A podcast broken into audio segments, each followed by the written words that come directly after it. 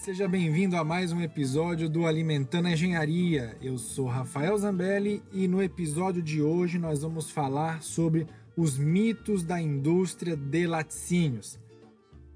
E para isso nós vamos contar hoje com a presença do Valdir. Muito obrigado pela sua presença, Valdir, por aceitar o nosso convite em participar do podcast.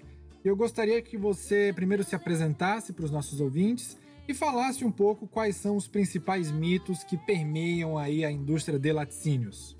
Bom dia, Rafael. É, inicialmente agradecendo o convite para a participação do, do seu projeto, do seu trabalho. É, eu sou Valdir, engenheiro de alimentos, com formação técnica em laticínios no exterior. Atualmente tem vários mitos é, nessa cadeia de lácteos, principalmente de leites. É, leite reprocessado, é, leite longa-vida não estraga porque tem conservador ou conservante. É, o leite OHT é diluído com água ou com soro porque é, parece ralo, a gordura não sobe. É, a diferenciação leite longa-vida é, mata os nutrientes é, desnatura os nutrientes durante o processo. É, a diferença entre leite A e B é, dizem que é, é distanciamento do, do, da cadeia produtiva e da industrialização. Enfim, são vários e vários mitos que alguns falsos especialistas ou pseudo-especialistas na área é, comentam publicamente e isso é muito ruim. Perfeito. Certamente hoje em dia nós temos muitos profissionais não credenciados que emitem opinião à torta e à direito aí sobre a indústria de laticínios e muitas vezes eles não trabalham com a verdade, né? Vamos começar falando sobre o reprocessamento do leite. Quando um leite ele expira o seu prazo de validade, ele retorna para a indústria para ser reprocessado uh, ou isso é proibido pela legislação? Né? O que ocorre com o produto após o seu vencimento? Esse mito do reprocesso do leite longa-vida é um clássico. É, primeiramente, isso é totalmente inverídico, é falacioso, pois é, é proibido. O, a legislação brasileira não permite repasteurização de leite, nem no processo de queijos, nem no processo de de leite fluido. Então isso já não é permitido. E segundo, logisticamente seria totalmente inviável. Imagine você está com leite no supermercado e a 2 mil quilômetros da, da unidade de fabricante vai mandar esse leite de volta para reprocessar. Então é, seria totalmente inviável e, e, e isso nunca acontece por vários motivos não acontece, inclusive é, legislação. Então, é, o que acontece é, nas caixinhas, principalmente, aqueles números, aqueles códigos de cores e, e, e tudo, é simplesmente para controle de, de processo. Então, o número pode ser a linha, a máquina, o número da máquina que invasou é, as cores é para orientação da própria máquina, para ela ir regulando é, o funcionamento dela é, em relação ao enchimento, fechamento e tudo. Então são cores já definidas é, pelo fabricante de embalagem e que, que, trabalha paralelamente com o ajuste das máquinas. Então não, não, não tem nada disso de é, reprocessamento de leite. E além de proibido, é totalmente inviável é, falando a questão logística. Então isso é um mito. Não tem nada a ver. O leite longa-vida, uma vez é, chegando ao seu vencimento, ele é descartado. Então, é, normalmente o que acontece nos mercados é alguns dias antes do vencimento eles fazem promoção e vendem mais barato. Então, é, às vezes o, o, leite pode até estar em, em, em condições de consumo ainda, mas é, após o vencimento é, não pode ser vendido mais, então ele tem que ser descartado. E aí o supermercado, cada, cada ponto de venda arruma um jeito de fazer isso. Isso não volta para a indústria. Com relação ao leite de caixinha, existem alguns influenciadores que afirmam categoricamente que ele é repleto de aditivos e que não devemos consumir leite por conta disso. Ele realmente é aditivado na indústria? Além disso, Valdir, muitos outros profissionais de saúde, inclusive, afirmam que o leite é, só é para ser ingerido quando somos bebês ou recém-nascidos, que o ser humano seria a única espécie a consumir leite após adulto. Qual a sua opinião sobre isso?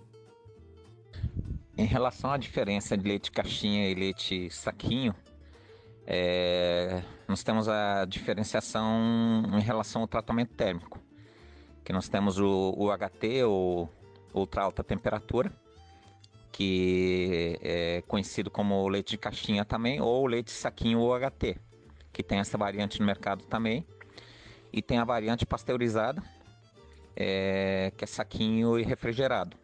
Aí nesse caso o leite é somente pasteurizado e não é feita a esterilização comercial. Nesse caso o leite necessita refrigeração pós pós processo de pasteurização. E basicamente as diferenças são essas: é o tratamento térmico e a embalagem. Essa embalagem do leite pasteurizado não protege contra a luz e ela não é embalagem asséptica. Por esse motivo, é, ele não, não dura tanto tempo e precisa ser refrigerado. Ah, o saquinho o HT e a caixinha o HT é, tem esses dois princípios: esterilização comercial e também a, a embalagem asséptica e uma embalagem protetora. Por esse motivo que a durabilidade shelf life é maior. Em relação a níveis nutricionais, os dois se equivalem. Os dois são é, praticamente padronizados ao mínimo 3,1 gordura. Então, os dois se equivalem a isso. A maioria dos leites pasteurizados do mercado não são homogeneizados, então nesse caso pode gerar uma natinha por cima, que é a diferença visual, não de composição, mas a visual. Então é a diferença básica entre eles.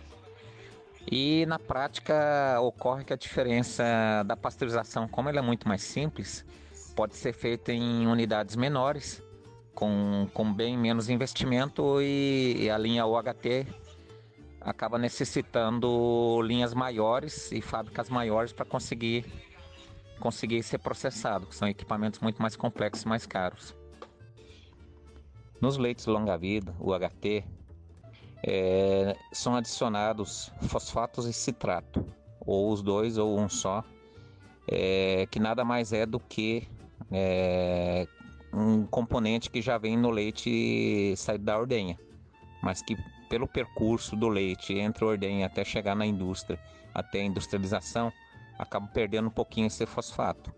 Então ele é acrescido para repor o, o, que foi perdido na, na trajetória do leite mas são componentes que já vêm tradicionalmente no leite e que são repostos para compensar a perda nesse percurso entre a ordenha na propriedade e a industrialização. Em relação ao consumo de leite, é, cada um tem a sua opinião e eu respeito a opinião dos outros, mas é, eu discordo e, e, é, que o leite não deva ser consumido porque é uma fonte de vitaminas, fonte de proteínas, aminoácidos essenciais. É, dificilmente tem algum outro produto, existe algum outro alimento tão completo quanto o leite. O que existe que algumas pessoas, pela diminuição do consumo, é, acaba criando uma intolerância ou algumas pessoas já nascem com essa intolerância e nesse caso deve se procurar diminuir o consumo ou produtos sem lactose. Mas em relação à, à fonte nutricional, o leite é extremamente importante, fonte de cálcio, vitaminas, micronutrientes, aminoácidos. Então, é, tem muitos estudos que atrelam, por exemplo, o consumo de leite, aumento de imunidade, resistência corporal, principalmente nessa época do, de coronavírus ou é, de uma forma geral, o leite acaba ajudando na imunidade, deixando o, o o indivíduo mais fortalecido. Então, sim, desde que moderadamente, se você não tiver objeção e gostar de consumir, consuma. É um alimento riquíssimo e, e estarás fazendo uma, uma ótima escolha. Então, mas eu respeito a opinião de, de outros profissionais. Da mesma forma que como tem aqueles que falam que não precisa beber ou não deve beber, tem outros muitos que falam que é essencial para a saúde, para a manutenção da saúde e, e a nutrição humana. Então, cada um tem um ponto de vista, cada um tem a sua interpretação e eu sou favorável sim, sou consumidor de, de leite, de lácteos e, e minha saúde anda muito bem, graças a Deus. Então, é, minha opinião é consuma sim, moderadamente ou é, no equilíbrio. Tudo em excesso faz mal na vida. E mas a falta também faz mal. Então falta vitamínica, falta mineral, falta aminoácido. Isso tudo faz mal também. Então o leite é uma fonte de nutrição bem interessante. Então é isso, pessoal. Agradecendo o Valdir pela valorosa colaboração e disseminação de informação a respeito dos principais mitos que permeiam aí a indústria de laticínios. E lembrando que toda sexta-feira ao meio-dia nós temos novo episódio aqui no Alimentando a Engenharia. Então, espero que você tenha gostado desse episódio e que ele tenha colaborado para elucidar as suas dúvidas a respeito da indústria de laticínios. Então, nos vemos até o próximo episódio, pessoal.